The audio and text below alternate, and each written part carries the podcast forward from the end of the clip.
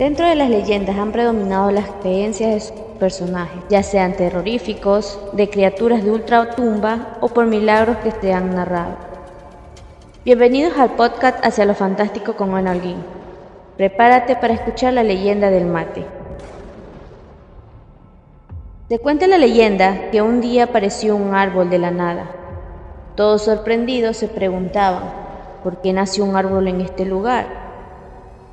Pero lo dejaron allí, y con el pasar del tiempo este floreció, y resultó que era un árbol de mate. Las personas notaban grandes y hermosos mates, por eso ellos los querían y no entendían por qué lo deseaban tanto. Fue así que decididos iban a coger el mate y salían muy contentos con ello. Pero camino a sus casas pasaban muchas cosas inexplicables y es que al llegar a su hogar el mate ya no estaba, de la nada desaparecía. Otras personas cuentan que no se encontraban en el camino a casa, pero que igual desaparecía. Un día apareció un hombre vestido de blanco, con la piel perfecta y con un brillo encantador.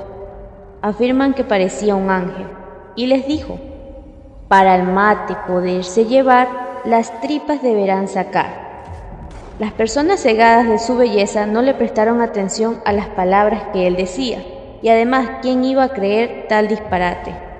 Así pasó el tiempo y las cosas no cambiaban, hasta que un hombre decidió hacer caso a las palabras de aquel desconocido, y se dio cuenta que lo que dijo era real.